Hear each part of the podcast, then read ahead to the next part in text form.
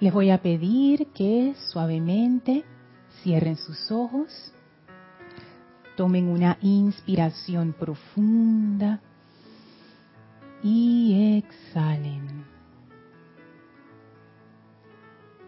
Inhalen profundamente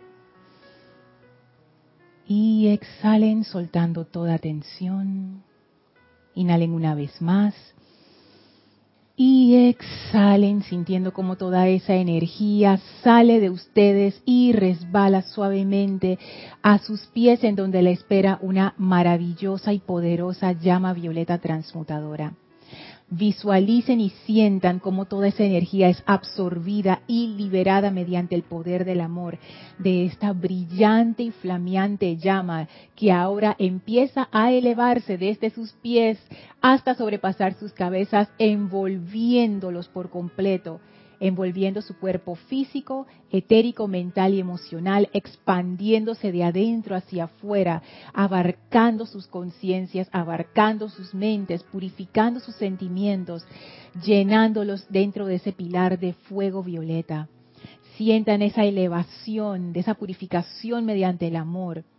Y ahora esa llama violeta que nos ha purificado y nos ha elevado va cambiando su vibración y se va transformando en una poderosa llama blanca cristalina. Y nos sentimos ahora dentro de ese gran pilar de fuego blanco, dentro de la presencia del amado Maestro Ascendido Serapis Bey. Y recibimos esa conciencia de amor del Maestro, permitiendo que llene todo nuestro ser y mundo. Enviamos nuestra gratitud al Maestro por esta gran bendición y nos dejamos penetrar por esa llama de la ascensión maravillosa. Y se abre frente a nosotros un portal que nos invita a cruzar al templo de la ascensión en Luxor. Avancen a través de ese portal, caminen por los bellos jardines, suban las escalinatas, atraviesen el primer templo, atraviesen el segundo templo, atraviesen el tercer templo, entren al cuarto templo, ese ascensor maravilloso y ahora cuando las puertas se abren estamos frente a los grandes portales del quinto templo. Empujen suavemente esas puertas gigantescas que se abren suavemente y entren al templo circular con el brasero en medio en donde flamea la llama. Y a nuestro encuentro viene el amado Maestro Ascendido Hilarión con esa gran conciencia jubilosa, victoriosa y amorosa permitimos que el amado Maestro Ascendido Hilario nos envuelva con su aura. Abrimos nuestra conciencia a su conciencia de fe y de iluminación y de amor, de manera que esta enseñanza cobre vida dentro de nosotros, se haga comprensible, fácil de entender, no solamente con nuestra mente, sino con nuestro corazón. Le enviamos nuestra gratitud al amado Maestro Ascendido Hilarión, que sonriente nos va a guiar durante esta clase. Ahora tomen una inspiración profunda, exhalen y abran sus ojos. Bienvenidos sean todos a este su espacio, maestros de la energía y vibración. Gracias Gaby por tu servicio amoroso en cabina, chat y cámara. Gracias a todos ustedes que nos sintonizan a través de Serapis Bay, Serapis Bay Radio o Serapis Bay Televisión. La magna presencia yo soy en mí reconoce, saluda y bendice a la victoriosa presencia yo soy en todos y cada uno de ustedes. Gracias por estar aquí, gracias Gaby, gracias a todos por estar conectados a esta clase y a todas las clases, a este empeño en general. Muchísimas gracias por su atención y por su amor. Quiero comenzar recordándoles que este domingo hay servicio de transmisión de la llama de la purificación. Este servicio de transmisión de la llama dominical será el último de este año, así es que aprovechen por favor.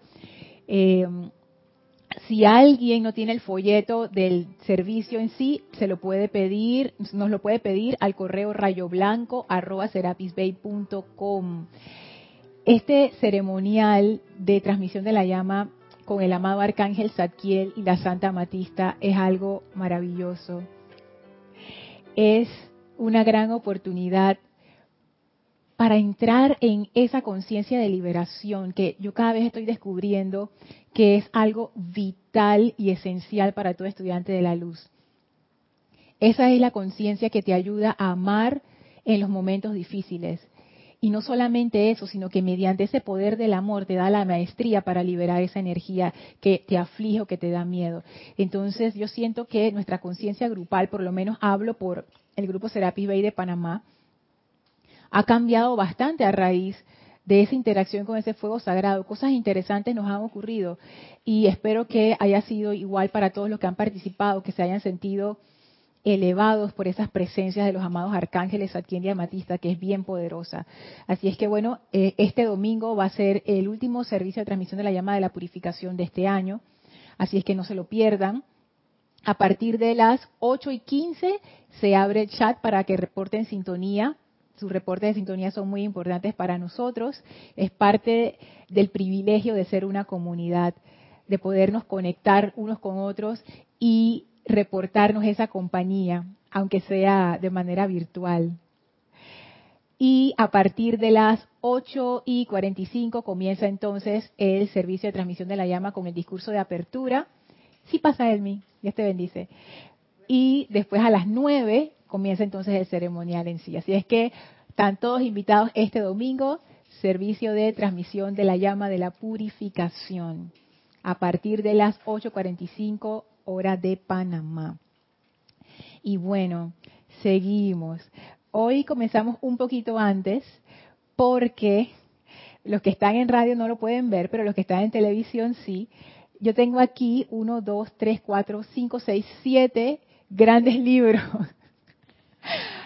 por el tema que estamos viendo, que es el tema de la conciencia, Elma. Toda la semana me la pasé estudiando, estudiando y estudiando. Gracias a un, querido, como dice Kira, amigo del alma, a uno de, ustedes que, escribe, gracias por haberme enviado, me enviaron un montón de referencias acerca de la conciencia, tuvieras qué buenas referencias. Y yo dije, ah, me las vi todas.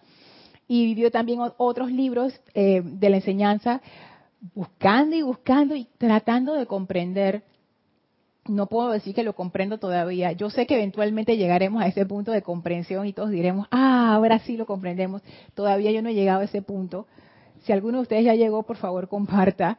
Recuerden que lo pueden hacer a través del chat por Skype, Serapis Bay Radio es el usuario. Lo pueden hacer también por el chat por YouTube, que Gaby está atendiendo. Recuerden los que se conectan por chat. Bueno, ya los veteranos no, porque ya lo saben, y muchas gracias por, por seguir la cortesía del chat, pero para los que son nuevos conectándose a través del chat de YouTube, por favor, les solicitamos que nos pongan su nombre completo, no su nickname, porque... Eh, su nombre de usuario porque con eso no, no podemos pasar los comentarios. Por ejemplo, de que Rosita72, o sea, no.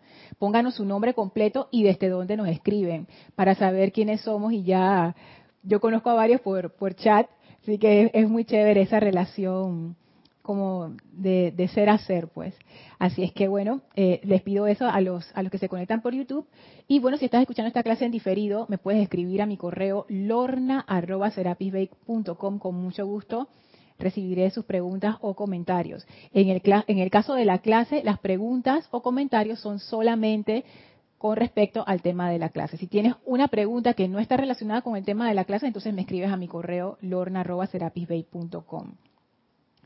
Y como les decía, el tema de la conciencia es algo que, wow, me ha puesto a estudiar y estudiar y estudiar y a pedir esa iluminación. En la clase anterior habíamos visto varios puntos acerca de la conciencia. Eh, uno estaba en el diario de la Madre María, en donde voy a sacar así como líneas nada más. Ella decía que la conciencia es el instrumento de la creación, que es, muy interesante eso. En otro, en otra referencia que está en la Edad Dorada, en la página 164, esto de la Madre María está en la página 131 del Diario de la Madre María. En la Edad Dorada, en la página 164, está parte de una pregunta de la sección del Gurú y el Chela, que de ahí lo extraje, entonces, el, el Chela, que hace la pregunta al gurú, se refiere a la conciencia como el centro creativo del ser. Eso a mí me, dejó pensando bastante, wow. Y eh, el Chela hace esa pregunta porque el gurú le explica algo en el párrafo anterior y, el Chela hace la conclusión de que en verdad la conciencia es el centro creativo del ser. Así que por eso lo, tomé y esto también, es como, son como pistas que he ido sacando, ¿no? Entonces, en la Edad Dorada, en la página 20, encontré, esto es un discurso del maestro ascendido Kuzumi, que la gente trabaja únicamente con la conciencia. O sea, nosotros, los seres humanos y los seres ascendidos también parece, trabajan con la conciencia. Por ejemplo, el maestro ascendido Kusumi dice que la educación es transferencia de conciencia. Entonces, nosotros estamos trabajando con conciencia todo el tiempo, a eso se refiere. Edad Dorada, página 107. Tu acción vibratoria determina el estado de conciencia en el que habitas. Esa también me, gustó. Estas dos no son de la clase anterior, sino son cosas que también encontré en la semana. Esta es también de la Edad Dorada, también en la página 107. Puedes entrar a un ámbito de conciencia a través de tu, atención. Y ahora vamos a ver que la atención es muy importante. Yo tenía una pregunta que me surgió en la semana, si la conciencia y la mente eran lo mismo. No, no, dice Elma que no cree, y Gaby tampoco. Yo, o sea, yo también tenía esa interrogante, pero entonces, ¿qué era? Entonces dice, no, la mente y la conciencia son cosas diferentes. Eso que la mente eh, eh, eh, se dice algo y la conciencia es la que lo guía a uno. Ajá. Eso es lo que yo pienso y siento. Mi mente me dice cualquier cosa, pero mi, mi conciencia es la que me guía a lo que yo quiero, no la mente. Ah, mira, eso es un punto interesante. Ahora lo vamos a ver. Decía en la Edad Dorada, página 108, la conciencia suya es el lienzo de la mente. Esa es otra que me dejó pensando. Es como si la conciencia en este contexto fuera como un canvas, como una pared en blanco. Y la mente es como si la mente pintara sobre la conciencia. Como que diseña la mente en la conciencia y la conciencia es la que decide si quiere. Ajá, ok. Y hay una referencia del Maestro Ascendido Jesús, que en realidad son varias referencias que saqué del diario del Puente de la Libertad de Jesús, que dice así, esto está en el diario de Jesús, pero en el capítulo 40. La humanidad está, consciente o inconscientemente, participando constantemente en la conciencia de unos y otros. O sea, nosotros todo el tiempo estamos entrando y saliendo de las conciencias de todas las personas que nos rodean. Pero no es solamente las personas que nos rodean físicamente, fíjense lo que dice el maestro, a través de la palabra escrita y hablada. O sea, yo estoy leyendo un libro que escribió alguien, yo me estoy sumergiendo en la conciencia de esa persona. Yo estoy viendo un cuadro que pintó alguien, estoy entrando a la conciencia de esa persona. Estoy viendo un meme que me mandaron y me estoy riendo, estoy entrando a la conciencia de la persona que diseñó el meme y la que me lo mandó. Y sigue diciendo el maestro, de la radiación e imágenes visualizadas. De la radiación, cuando uno hace una invocación a un maestro ascendido, uno está invocando esa conciencia del maestro y las dos conciencias, la mía y la del maestro, entran en una transferencia, en un contacto especial.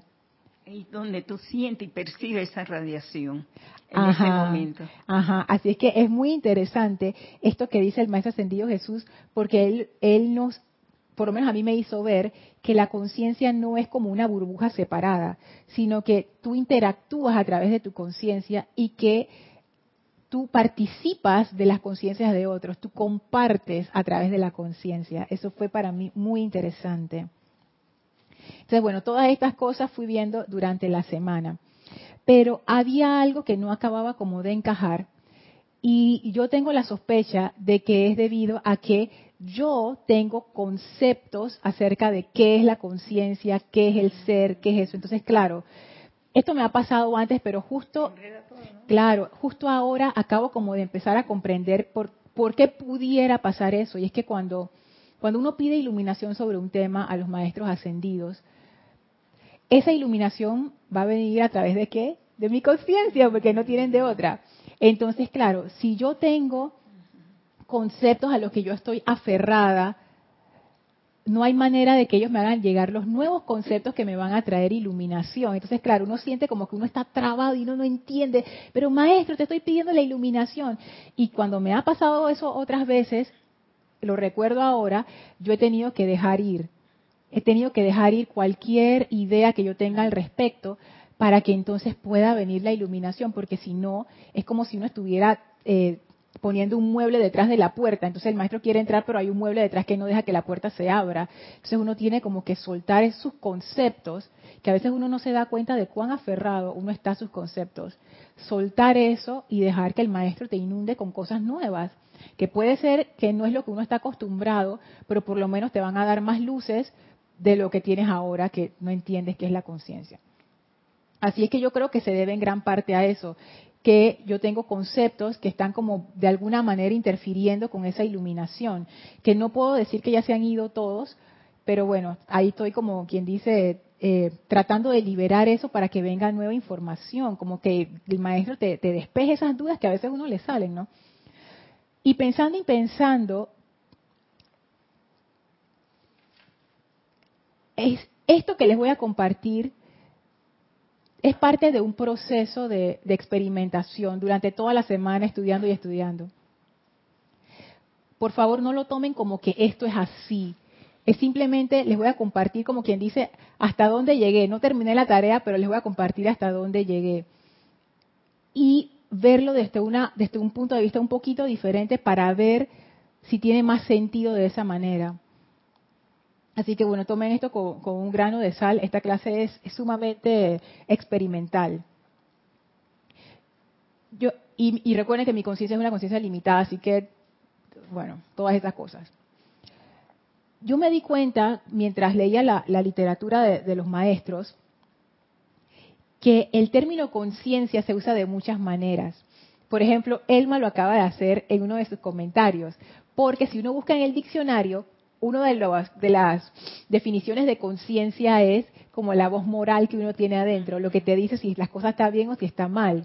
Ajá, que eso es una definición normalmente aceptada de conciencia.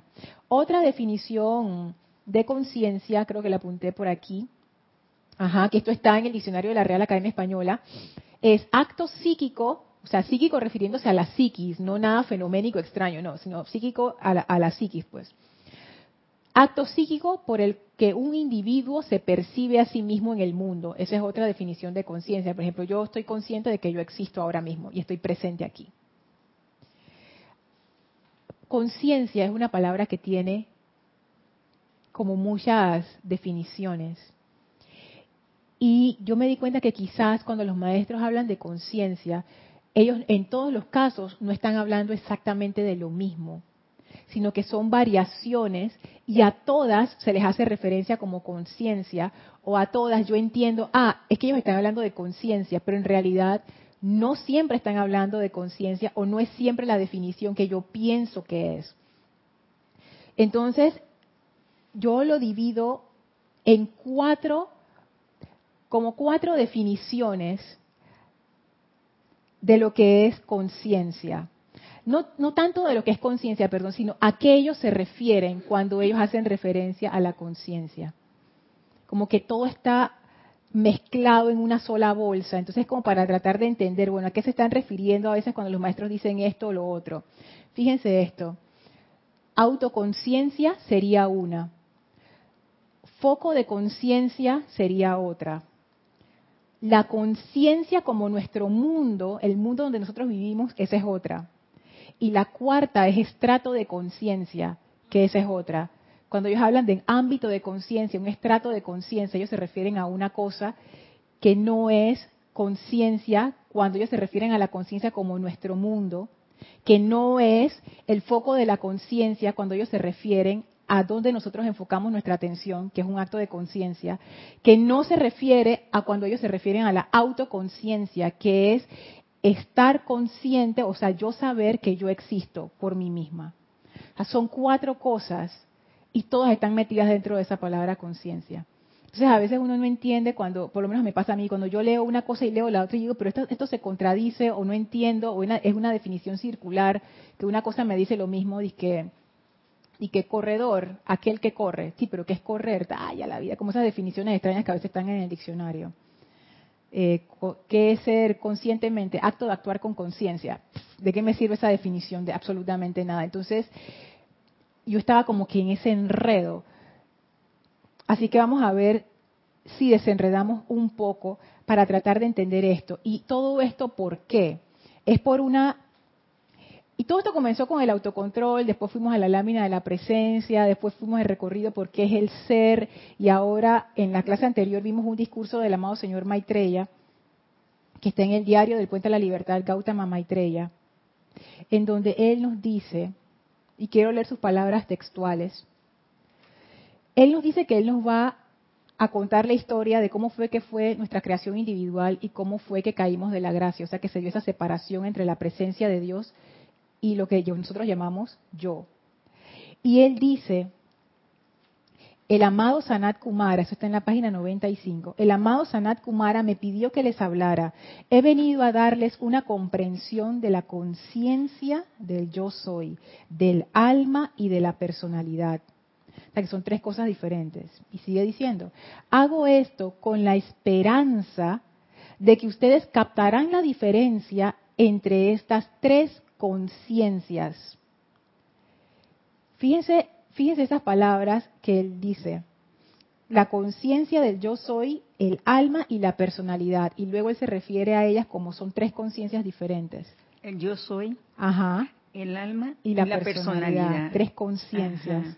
Ajá, y sigue diciendo, y aquí viene la parte más importante, de manera que puedan rápidamente llegar a la conciencia de esa presencia yo soy de la cual tanto han escuchado y la cual les tocará encarnar por amor a nosotros, así como también para beneficio de la humanidad.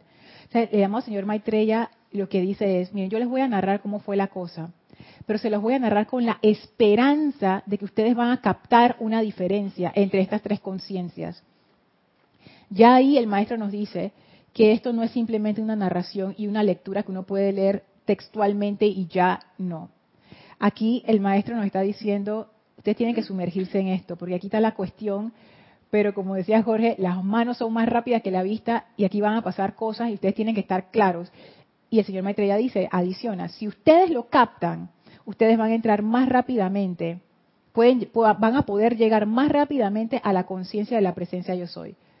Pero claro, fíjense cuántas veces él menciona la palabra conciencia, conciencia, conciencia, conciencia, pero si yo no sé qué es conciencia. A mí me han hecho la, pregunta, bueno, ¿y qué es conciencia? Y yo he contestado que es en realidad lo que tú piensas y lo que tú sientes, tus creencias. Y en cierta manera es así. Sin embargo, me doy cuenta que si yo intento profundizar en eso de qué es conciencia, ahí, ahí quedé, ya, pero los maestros hablan de esto como algo muy preciso. Hay tres conciencias aquí, alma, personalidad, presencia yo soy. Es más, ellos hablan acerca de, y todo tiene conciencia. El cuerpo físico tiene una conciencia corporal. Los maestros ascendidos tienen una conciencia. El maestro ascendido Kusumi con su conciencia, no sé qué, y uno puede invocarla, ¿sí o no? Así es que ¿Qué es eso de conciencia? Que está, pareciera que está en todos lados. O ¿qué es? ¿Qué es? Esa pregunta yo todavía no comprendo la respuesta. Pero. La buscaste por wiki. Ajá, dale, a ver qué. Lo que buscaste fue conciencia. ¿Qué es conciencia? Vamos a ver, Gaby. Bueno, conciencia del latín conscientia, conocimiento compartido. Mm. Y en esta conciencia con conocimiento. Del mismo origen que tiene conciencia, ser consciente de ello se define en términos generales como el conocimiento que un ser tiene de sí mismo y de su entorno. Ajá. También puede referirse a la moral o a la recepción normal de los estímulos del interior y del exterior por parte de un organismo. Ajá. Fíjense, eso son definiciones de, dos cosas que son distintas, pero están agrupadas bajo la misma palabra. Entonces, incluso en el mundo externo, hablar de conciencia es como resbaloso, porque tiene, tiene como muchos conceptos amarrados a lo que es conciencia.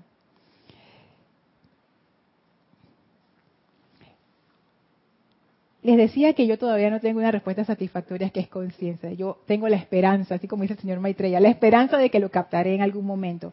Pero lo que podemos hacer es explorar estas cuatro formas a las cuales se refiere la conciencia para entender un poco más qué, qué es eso. Entonces voy a comenzar en esta misma página con la autoconciencia. La autoconciencia es una de las definiciones que leyó Gaby, que es que yo tengo el conocimiento de que yo soy, de que yo existo como individuo. Estaba leyendo un artículo en Scientific American que hablaba acerca de la conciencia y que decía que los científicos ya aceptan que los animales, muchos de los animales tienen conciencia, que antes no se creía, antes pensaban que los animales no saben qué están haciendo, no, que ellos tienen conciencia. Y entonces cómo ellos, pero cómo, pero había una diferenciación entre conciencia y lo que es autoconciencia. Y ahí sí no todos los animales tienen autoconciencia, de hecho la mayoría no tiene. A excepción de algunos primates no los animales al parecer según la ciencia hasta ahora no tienen esa autoconciencia y cuál sería la diferencia y eh, a mí me gustó cómo el, escritor del, del, artículo lo explicó dice así la conciencia es esto está como simplificado no me imagino que él lo hizo así para que uno pudiera entender. La conciencia es como pensar. O sea, tú estás pensando y ustedes ven los animales. Ponte que un animal tú le haces un amague o le haces un gesto y el animal de una vez responde, porque él tiene un montón de, programas y, ajá, él responde a su estímulo, al estímulo externo. Un ave que tú te le quieras acercar sale volando, un perro que tú le pongas comida viene, porque y ahí tú ves que hay un proceso inteligente y de hecho la vida, la, esa vida que es todo, es inteligente, tiene esa inteligencia. Entonces los animales, a ser parte de la vida también, como todo lo es, tiene esa inteligencia. Entonces los animales tienen esa conciencia. Hay animales que resuelven problemas, ustedes lo ven. Cuando un perro quiere comerse una galleta que está por allá arriba, él busca la manera, o un gato, que eso todavía más ágiles, busca la manera para treparse y comérselo. Eso es resolución de problemas. Y de hecho en el Discovery Channel y en el Animal Planet, ustedes pueden ver, son canales de televisión donde hay cualquier cantidad de videos de animales, programas de animales, resolviendo problemas complejos. Yo me acuerdo que una vez mostraron a un pulpo. Los pulpos son súper inteligentes. no, no era el pulpo porque que, que adivinaba cosas. Pero este pulpo le pusieron una comidita dentro de una botella cerrada. Y el pulpo que hizo, abrió la botella, sacó la cuestión, se la comió, tiró la botella y se fue. Entonces tú tienes que tener inteligencia para hacer eso. Entonces eso es lo que él se refería a conciencia. O sea, tú, tú, estás pensando, tú estás respondiendo al estímulo, tú estás respondiendo a tu ambiente. Autoconciencia, sin embargo, es que tú estás pensando y tú sabes que tú estás pensando y tú puedes pensar con respecto a tus pensamientos. Eso es autoconciencia y que los seres humanos tenemos autoconciencia. Entonces eso es como un paso más allá de la conciencia. Ponte que puede ser que un perro o un gato, ellos no tengan reflexiones acerca de sí mismos. Ellos están como en el día a día. Veo la comida, veo la amenaza, veo la, el, con quien me voy a parear, veo la, la, oportunidad, pero ellos no están pensando en sí mismos, o sea, no hay nada que pensar ahí. Ellos están actuando por instinto y por inteligencia. Nosotros los seres humanos sí pensamos sobre nosotros mismos, pensamos sobre nuestros pensamientos, que eso se llama reflexión. Entonces el autocontrol. No, esa es la autoconciencia. autoconciencia. Autoconciencia, o sea, yo estoy consciente de mi mundo interior, yo estoy consciente de mí como un individuo. Hay, hay más. Dale, para la próxima. Porque es que, mira Gaby, aquí tenemos un montón. Gaby que me está preguntando que encontró más referencias. Es que hay cualquier cantidad de referencias. Y también me volví loca. Yo dije, voy a traer como siete cerros de papel, pero es que no pude. Ya te tuve que controlarme. Sí, entonces, con respecto a la autoconciencia, aquí en el diario de Gautama Maitreya, en la página 96, el señor Maitreya habla acerca de eso. Cuando ustedes fueron inicialmente exhalados desde el seno de sus padres dioses, poéticamente diciendo cuando ellos y Vesta los crearon, llegaron a una conciencia awareness, y realización de identidad individual. Sintieron y pensaron, yo soy. Se encontraron como seres autoconscientes y en cada fibra y célula de su presencia electrónica realizaron que eran yo soy. Porque esto es importante, o por lo menos porque, porque a mí me abrió como una, una, una pista más del rompecabezas porque me di cuenta, según esta definición del señor Maitreya, que la que esa inteligencia que tiene conciencia no está separada del ser. es una cualidad inherente. O sea, inherente quiere decir que no se puede separar, están, están, son, son una. La conciencia es una cualidad inherente del ser. La vida es cualidad inherente del ser. La inteligencia es una cualidad inherente del ser. O sea, el ser, nuestro ser, no es una cosa impersonal en el sentido que es como una, como una luz así y ya. No. Nuestro ser, nuestro verdadero ser, que es la presencia yo soy, es un ser que tiene vida, inteligencia y tiene autoconciencia ese ser que nosotros somos tiene autoconciencia, es como parte de ese ser y todos los seres tienen autoconciencia. Aquellos que tienen llama triple tienen autoconciencia. Entonces, para mí eso fue importante. Sí. pero mira lo importante es la, la, la autoconciencia, autoconciencia es la parte de la inteligencia del hombre y yo siempre preguntaba a dónde estaba ubicada esa parte porque como lo dijiste, las plantas también se manifiestan, toda la naturaleza. y yo decía, ¿dónde está esa inteligencia? Y ahora está dentro de la autoconciencia. Mira. Que era lo que yo también antes pensaba, que la inteligencia estaba dentro del cuerpo mental. Sí, eso mismo. Y después yo me di cuenta que no. Los maestros lo dicen siempre, pero uno como que no entiende y lo digo, no entiende por qué, porque o sea, yo lo vi tantas veces escrito, pero nunca como que, nunca, nunca lo comprendí. Los maestros dicen, la vida es inteligencia, la vida en sí, esa vida que nos anima, es inteligencia.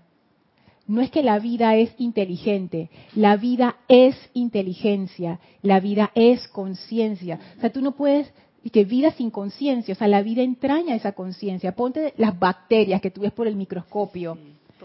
Si tú las amenazas, ellas se contraen y ellas van a buscar su alimento. ahí hay conciencia. No es autoconciencia, porque ellas no están pensando de que la vida de la bacteria, pero sí hay conciencia, porque la conciencia es parte de la vida, es parte de la inteligencia, o sea, es un solo paquete. Y eso fue lo que a mí, así, yo quedé así mismo como tú, Elba, como que, como que me di cuenta, ese, esa vida que los maestros describen también como luz, y después vamos a ver en clases posteriores Van a ver por dónde sale eso. Eso, esa vida es inteligencia, es conciencia, no están separadas, es, es, una sola cosa, es eso. Y nosotros, al ser seres individualizados, porque los animales son expresiones de la vida de Dios, como las plantas y toda la naturaleza, pero nosotros somos individualizaciones de Dios. Y al ser esa individualización, no solamente tenemos conciencia, sino que tenemos autoconciencia que eso nos, nos abre puertas que a los otros seres de la naturaleza no se les abren. Qué impresionante, pero que ahora puedes comprender toda la naturaleza, que hay como ya viene, que hay inteligencia, como son. Exactamente. ¿Viste? Y yo también quedé así como que, oh, qué maravilloso. Entonces el señor Maitreya nos afirma correctamente, sí, ustedes desde el inicio, desde, desde su mismo nacimiento cósmico, allí había autoconciencia. Es parte de su ser. Eso es una de las cosas. Ahora vamos para la siguiente. Foco de conciencia. Y vamos a cambiar de libro. Ahora vamos a ir al Discursos del Yo Soy del Gran Director Divino. En la página 111.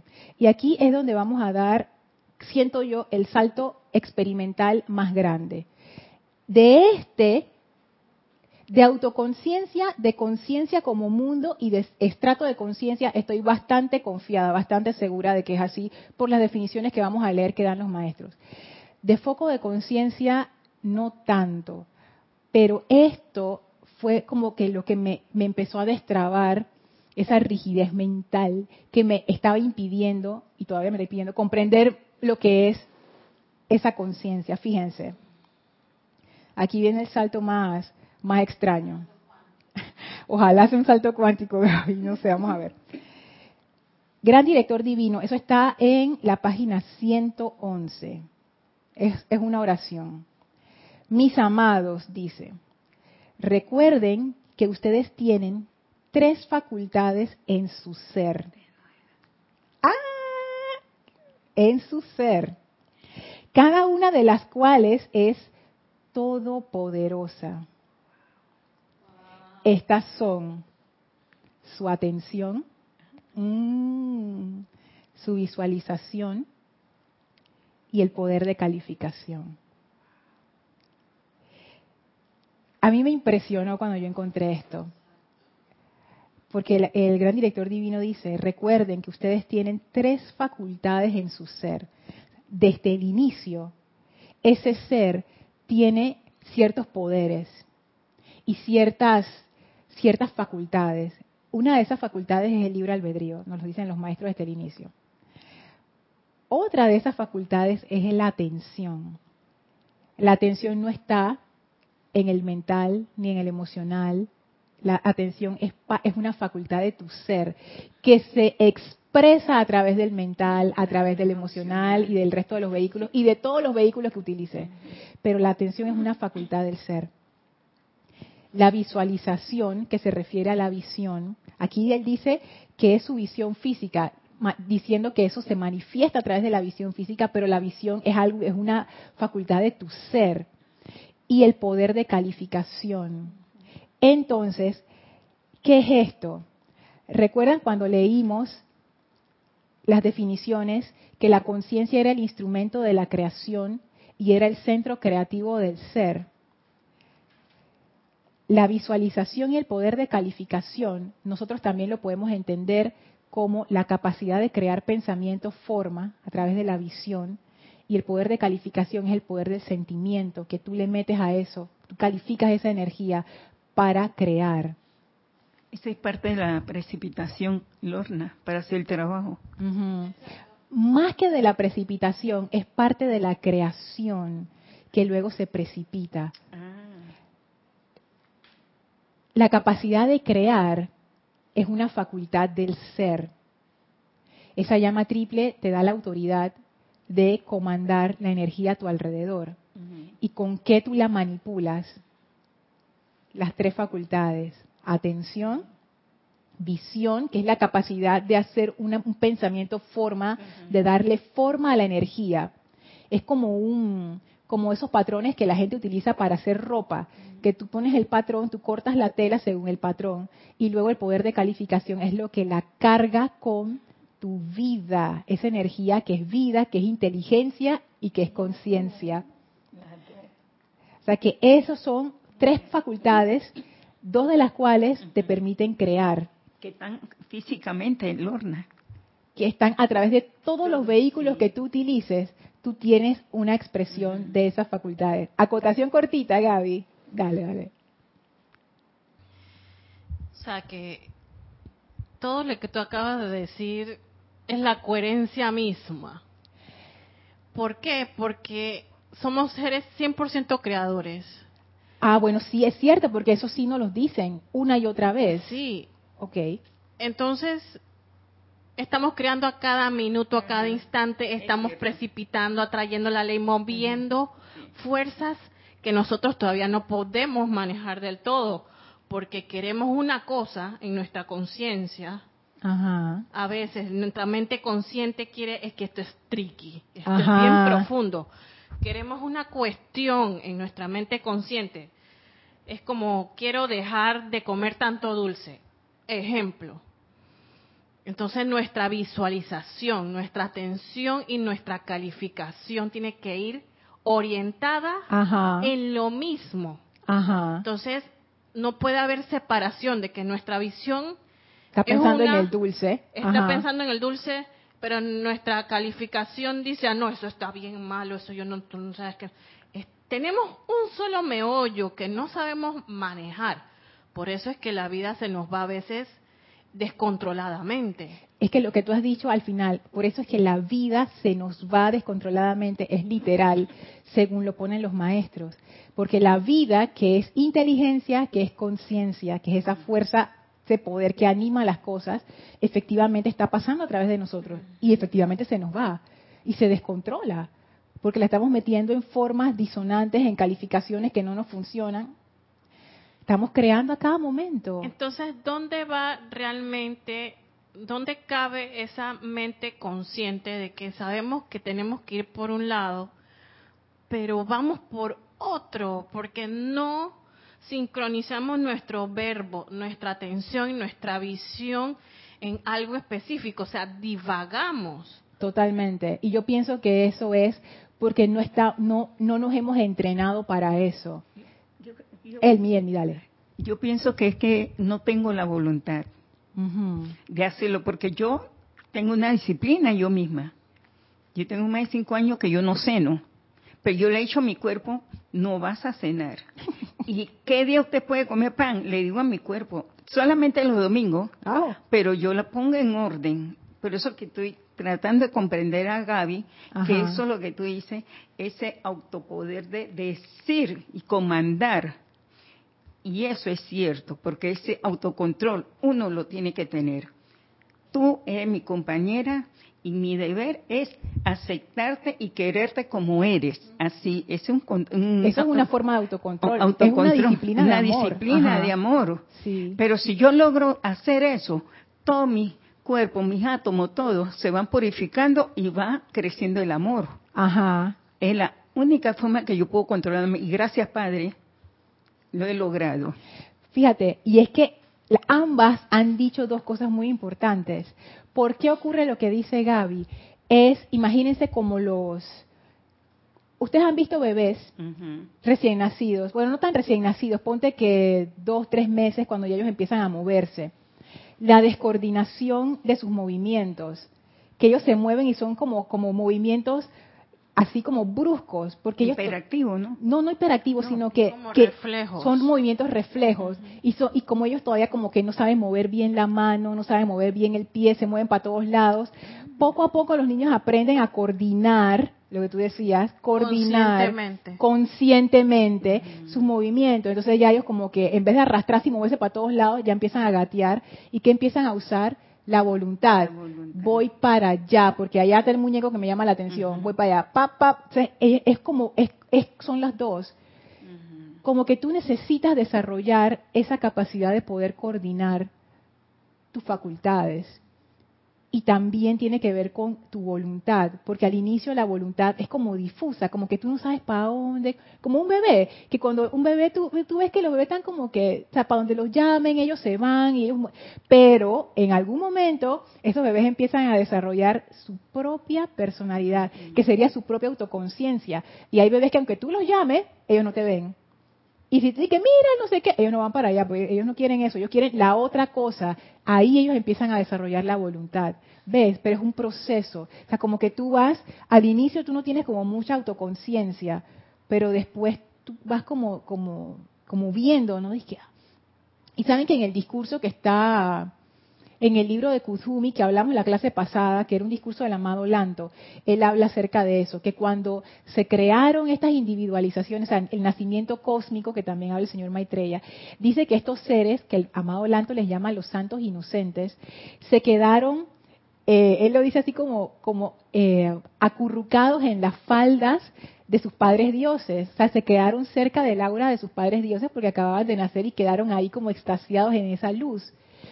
Pero con el transcurrir del tiempo, dice que les fue entrando el espíritu de la aventura y entonces ellos quisieron explorar y empezaron a hacer el tránsito por las siete esferas. Eso es bien significativo, porque eso tiene que ver con algo que también es parte de la autoconciencia y es parte también de, ese foco de conciencia que es que tú empiezas a percibir lo que hay a tu alrededor la percepción, a ver, tú necesitas un vehículo para poder percibir.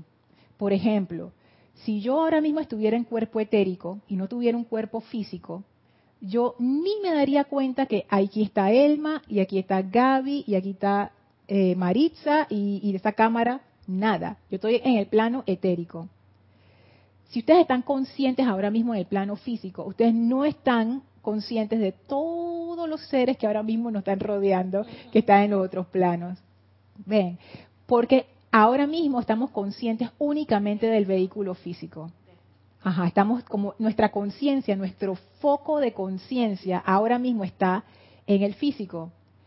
Cuando uno se duerme, y los que han recordado sus sueños sabrán, ya tu foco de conciencia no está en el físico, está en el etérico, y ahí tú ves todo lo que está a tu alrededor y no tienes unos sueños todos locos. Esa es la sustancia maleable de los planos eh, astral y del plano etérico.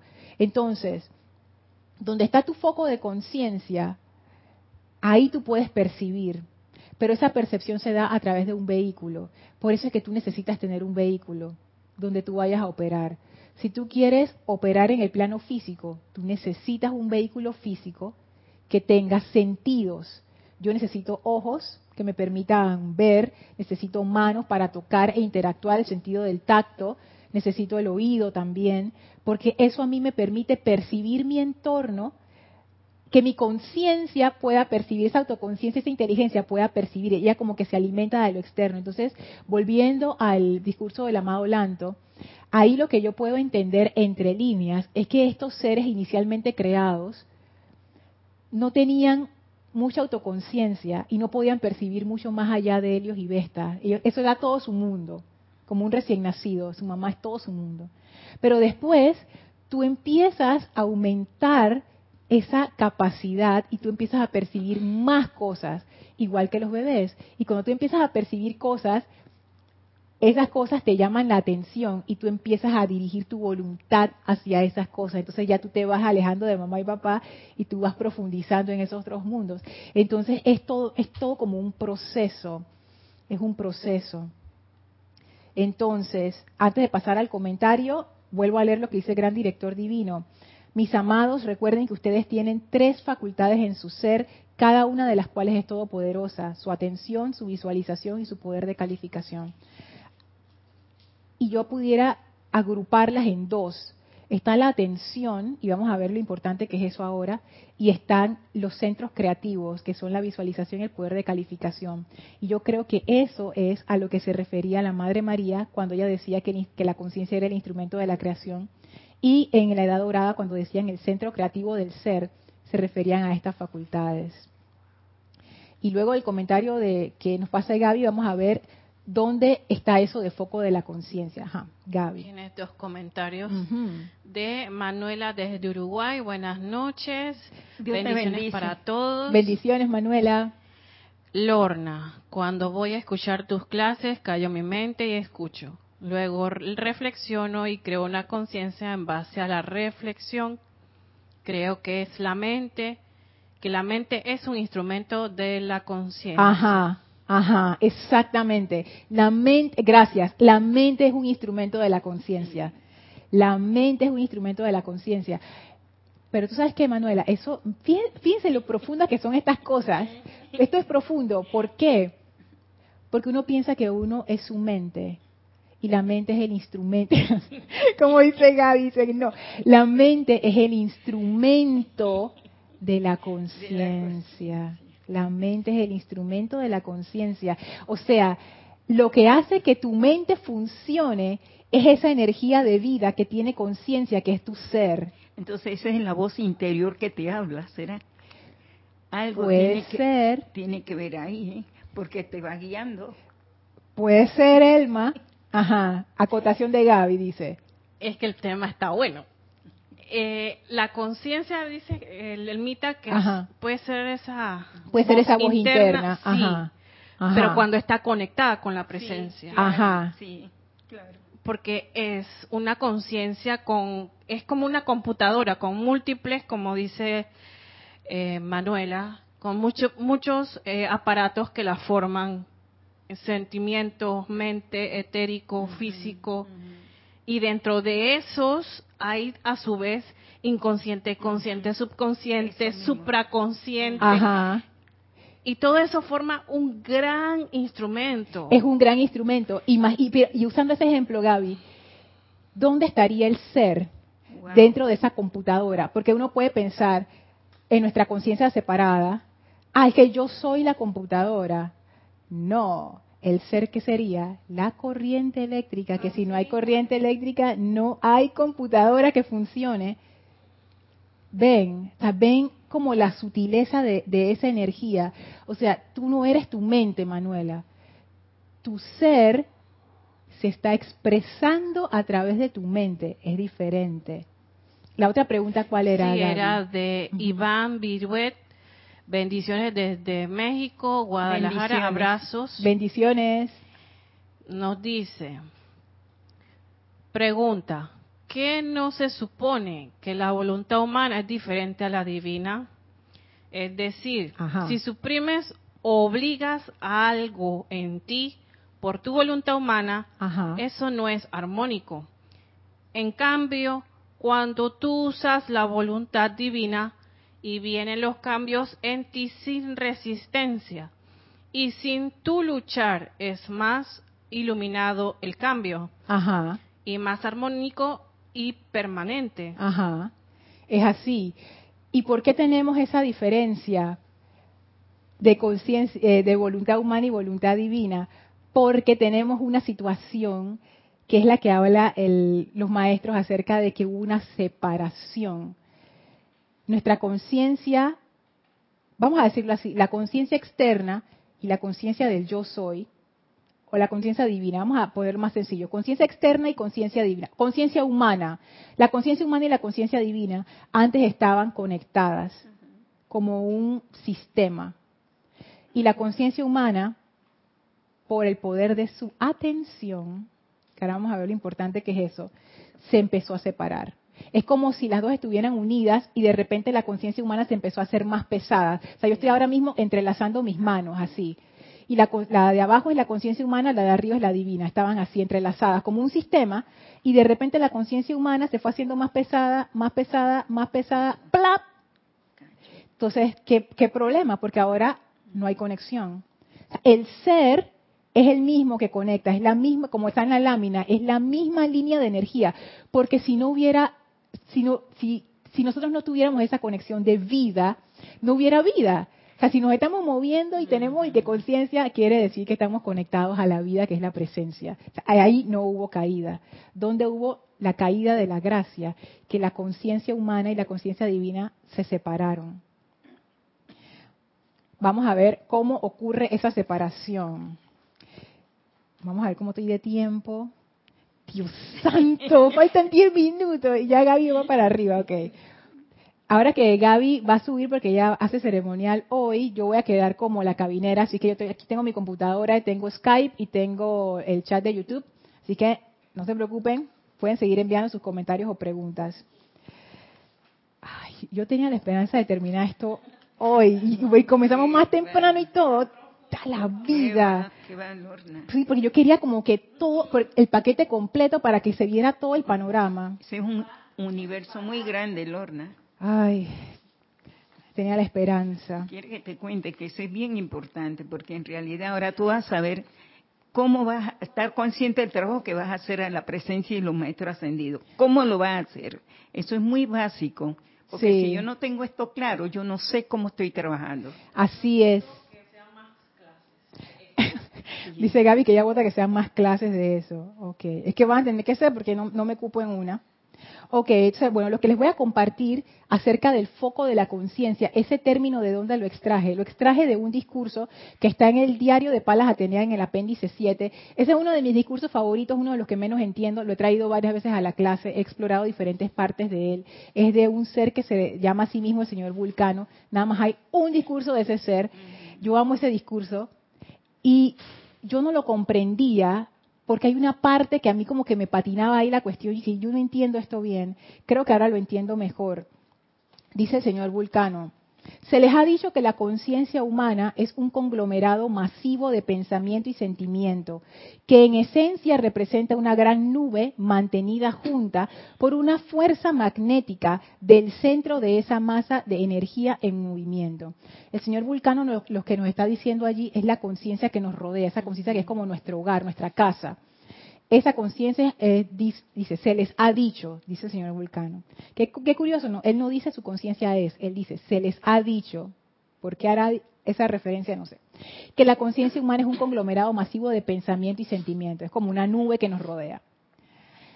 Y sigue diciendo, el centro corazón representa el punto inteligente, pensante y sensible de conciencia y en el área desde el centro de la circunferencia es el aura de radiación de ese centro corazón de la personalidad externa del individuo. ¿Qué quiere decir eso? él dice, y esto, pues esto, esta es mi interpretación, o sea, puede que no sea así, pero esto fue lo que yo entendí. De lo que yo entiendo, él nos está hablando que hay un conglomerado, imagínense que es una nube, pero esa nube tiene algo más adentro, tiene un centro magnético, y él dice que ese centro magnético representa el punto inteligente, pensante y sensible de la conciencia. Pensante y sensible, sensible, sentir, los poderes creativos el poder de la visión, poder de calificación, el poder de, en los planos inferiores sería el poder de pensamiento y de sentimiento. Entonces el señor Vulcano dice, dentro de esa masa que ustedes llaman la conciencia, hay algo más allá adentro, que esa conciencia tiene un foco. Entonces eso fue lo que a mí, por eso que yo hice esta distinción y le puse foco de conciencia. O sea, dentro de nuestra conciencia, la que nosotros hemos construido, pero ¿quién construyó esa conciencia? Entonces él dice más adelante,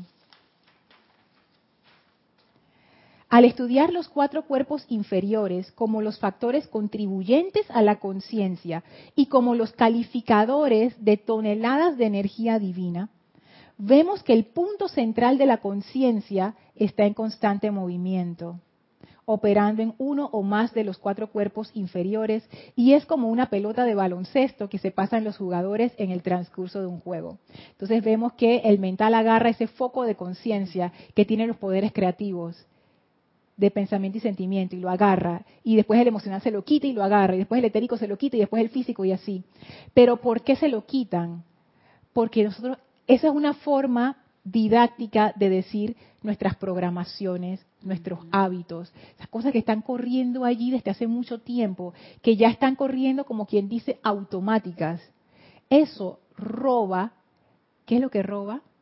Nuestra atención nuestra atención. Pero mira, Lorna, ahora que tú estás hablando del discurso y lo que explicaste en la primera clase, ahí al principio, autoconciencia, se puede entender el discurso, porque yo nunca lo había podido yo comprender Elma. si no, no explicas en antes la conciencia que es parte de la inteligencia. Ahora lo puedo ver. Ajá. Yo también, por eso yo dije, ah, ¿será que él está hablando es de esto? Que aquí hay un foco, porque esta autoconciencia y foco de conciencia en realidad van juntos. Porque ese foco de conciencia tiene las facultades del ser. O sea, esto, esto, esto, ellos son como un solo bloque, autoconciencia y foco de conciencia. Y ellos crean lo que los maestros también llaman conciencia, que es como tu mundo que te rodea.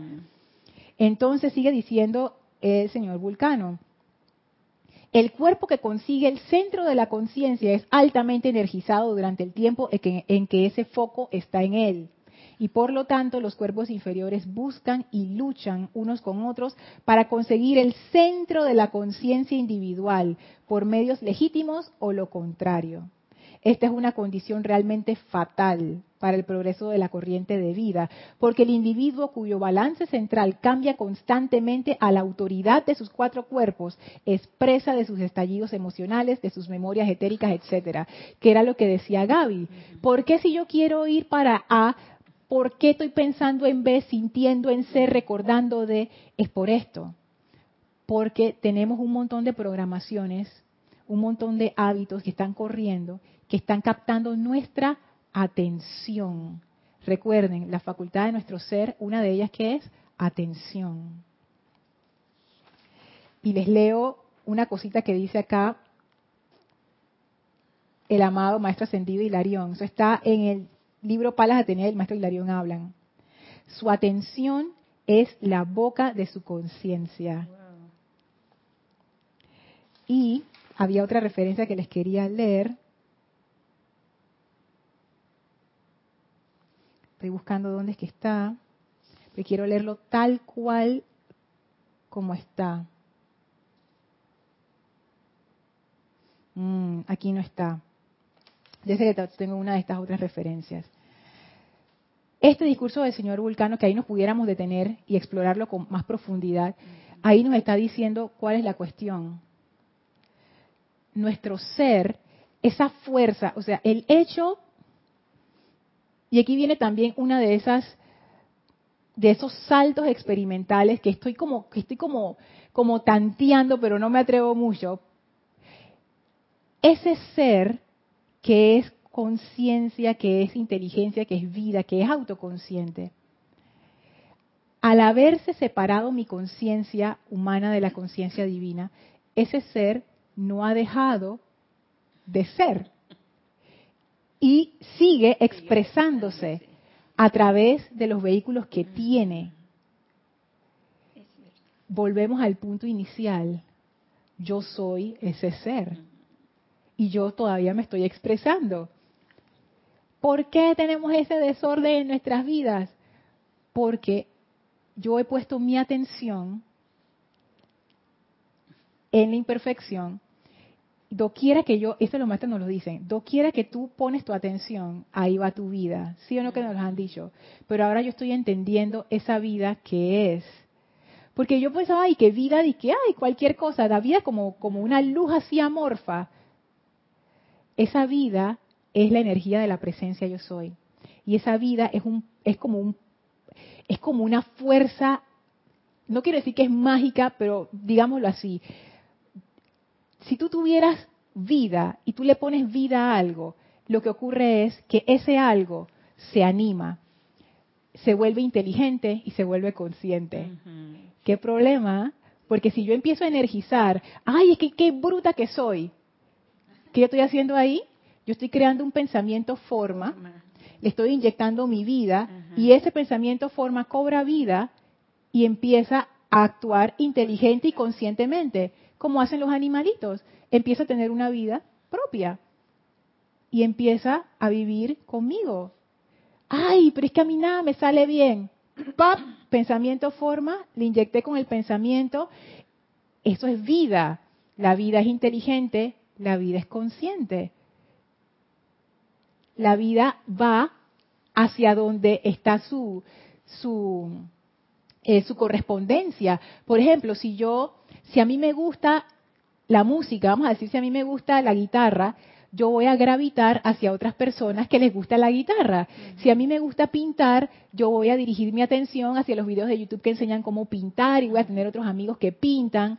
Si yo he hecho una creación, y esto literalmente es una creación, esto más que ser una precipitación es una creación, porque yo le estoy dando vida yo le estoy dando vida. Es como si yo creara una criatura. estoy haciendo eso. Por eso que los maestros ascendidos dicen que esos pensamientos forman, quedan por ahí flotando y viendo de quién se alimentan. Porque eso es vida. Yo estoy creando vida. Y esa vida, al estar calificada con ese sentimiento de yo no sirvo para nada, va a gravitar hacia otros centros que no sirven para nada, que están calificados con eso mismo, pero hay una conexión. Porque, ¿qué pasa? Yo la estoy alimentando. Es como si tuviera el cordón umbilical y no se suelta. Entonces mi vida se está yendo a través de miles, de miles, de miles, de miles de cordones umbilicales a creaciones discordantes y destructivas. Y después yo me pregunto, ¿y por qué mi ser no se expresa en perfección? Porque el ser, creo que lo dijo Gaby, no deja de crear, no puede, no puede, porque el ser en sí es creador. No puede. Entonces, ¿qué, qué cosa, no? ¿Y ahora? ¿Y ahora qué vamos a hacer si el ser no tiene botón de off, de apagado para dejar de crear? Y el ser se expresa a través de la, de, la conciencia y de los vehículos que está utilizando, porque no puede hacer más nada, porque es, así es. Entonces, ¿qué vamos a hacer? Volvemos al, a uno de los inicios de esta serie. Autocontrol. ¿Qué nos queda? Aprender, como esos bebés, a coordinar nuestras facultades y nuestra energía, porque si no, vamos a seguir metidos en el lodo y no vamos a poder salir.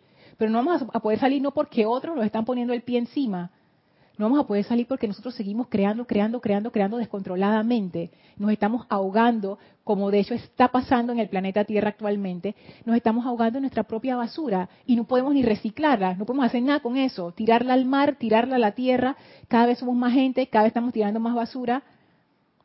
Digo, en algún momento, por, por algún lado esto se va a reventar. Entonces, hey, lo, la misma, lo mismo que nos está pasando a nosotros como individuos, le está pasando a nuestro planeta porque es un reflejo, como es adentro es afuera. Así es que eso, wow, a mí eso me, ha dejado pensando. Yo creo que voy a tener que dejar la clase hasta aquí. Voy a abrir a mi computadora ahora para ver si hay, llegaron comentarios nuevos. Vamos a ver. En el chat, aquí en, en Skype. Ok, no, no veo comentarios por Skype. Vamos a ver aquí en YouTube.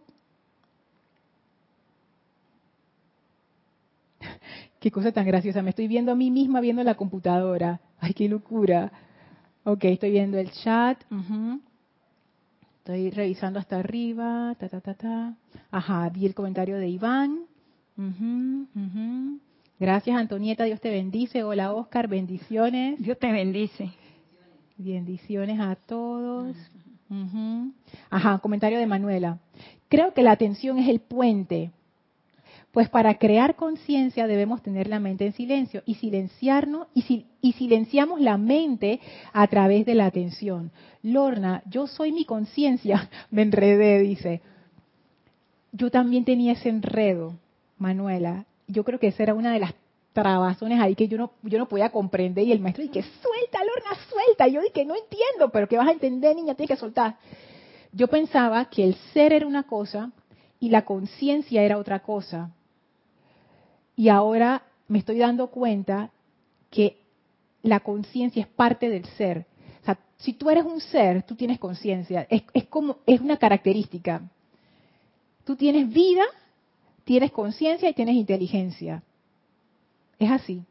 Si tú eres un ser, tú tienes eso. Eres eso. O sea, más que tener, es que tú eres eso. Es como que esa energía tiene esas facultades ahora mismo no se me ocurre ningún ejemplo para explicarlo, pero si tú eres un ser, tú eres conciencia.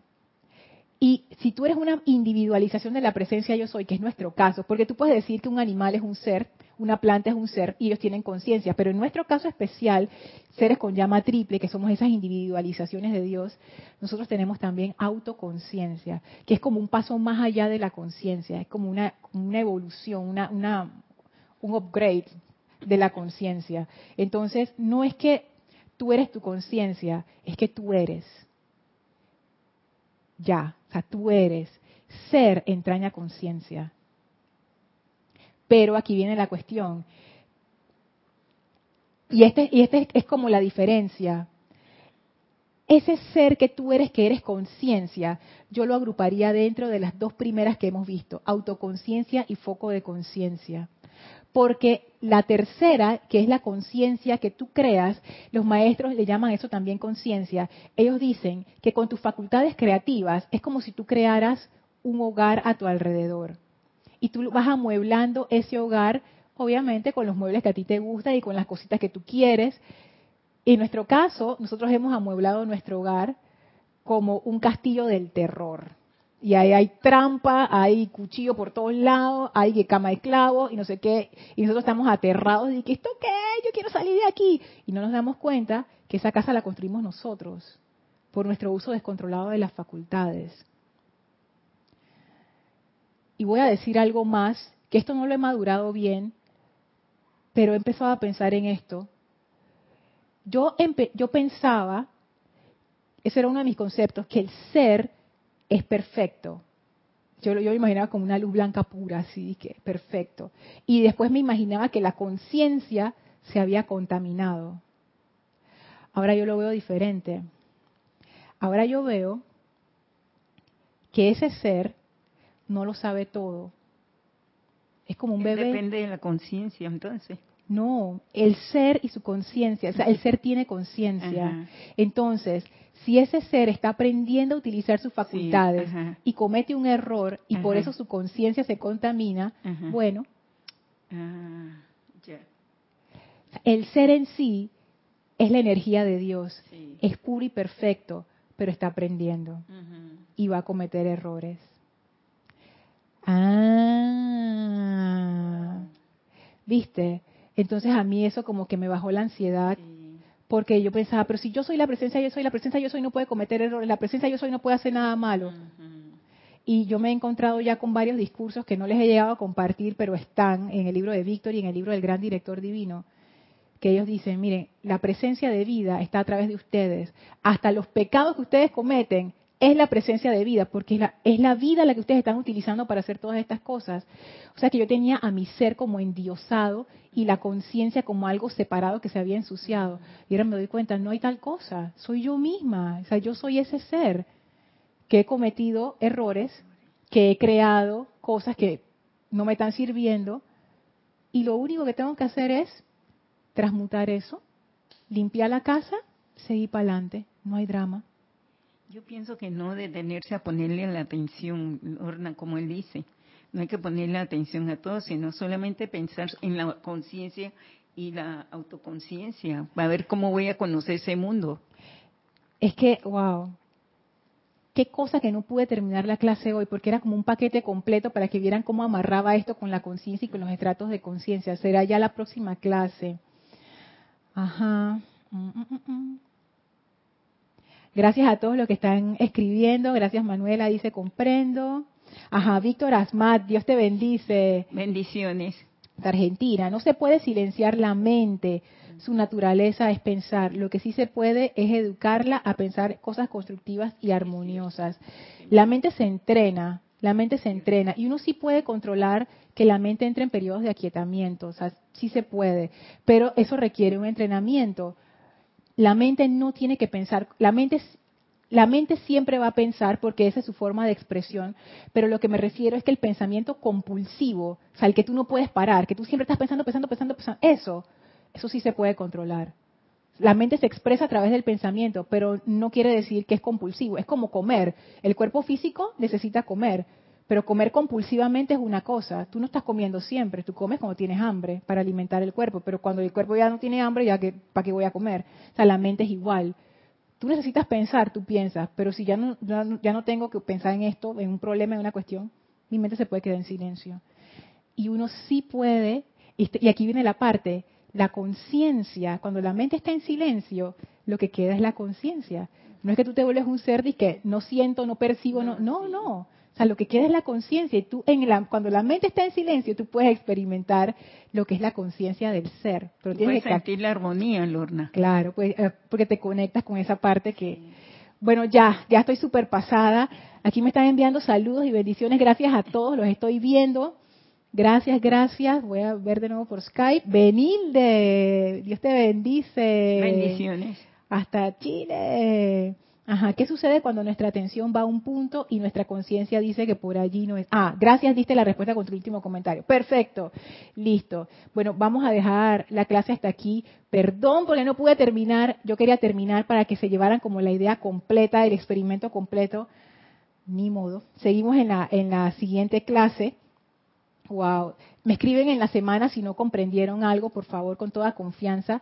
Vamos ahora a despedirnos del maestro ascendido Hilarión. Les voy a pedir que cierren sus ojos, visualicen al maestro frente a ustedes, envíenle su amor y gratitud. Gracias, amado maestro ascendido Hilarión, por esta comprensión, gracias por esta clase, gracias por esta enseñanza que esta enseñanza se llene de tu comprensión y que podamos comprender claramente lo que es la conciencia, lo que es el ser y quiénes somos nosotros en realidad. Te lo pedimos con amor, amado Maestro Ascendido Hilarión. Hazlo ahora, hazlo ya. Te damos gracias. Y ahora nos despedimos del maestro y nos retiramos del quinto templo, del cuarto templo, tercer templo, segundo templo, primer templo. Descendemos las escalinatas, atravesamos el jardín, a través del portal, regresamos al sitio donde nos encontramos físicamente y aprovechamos para expandir esa gran energía de conciencia de amor del amado Maestro Ascendido Hilarión y de verdad. Tomen ahora una inspiración profunda, exhalen y abran sus ojos. Muchísimas gracias por todos sus saludos, sus comentarios, sus preguntas. Gracias por acompañarnos. Gracias, Elma. Gracias, Marisa. Gracias a Gaby, que ya subió. Gracias a todos por esto. Yo soy Lorna Sánchez. Esto fue Maestros de la Energía y Vibración. Deseo para todos ustedes mil bendiciones. Muchas gracias.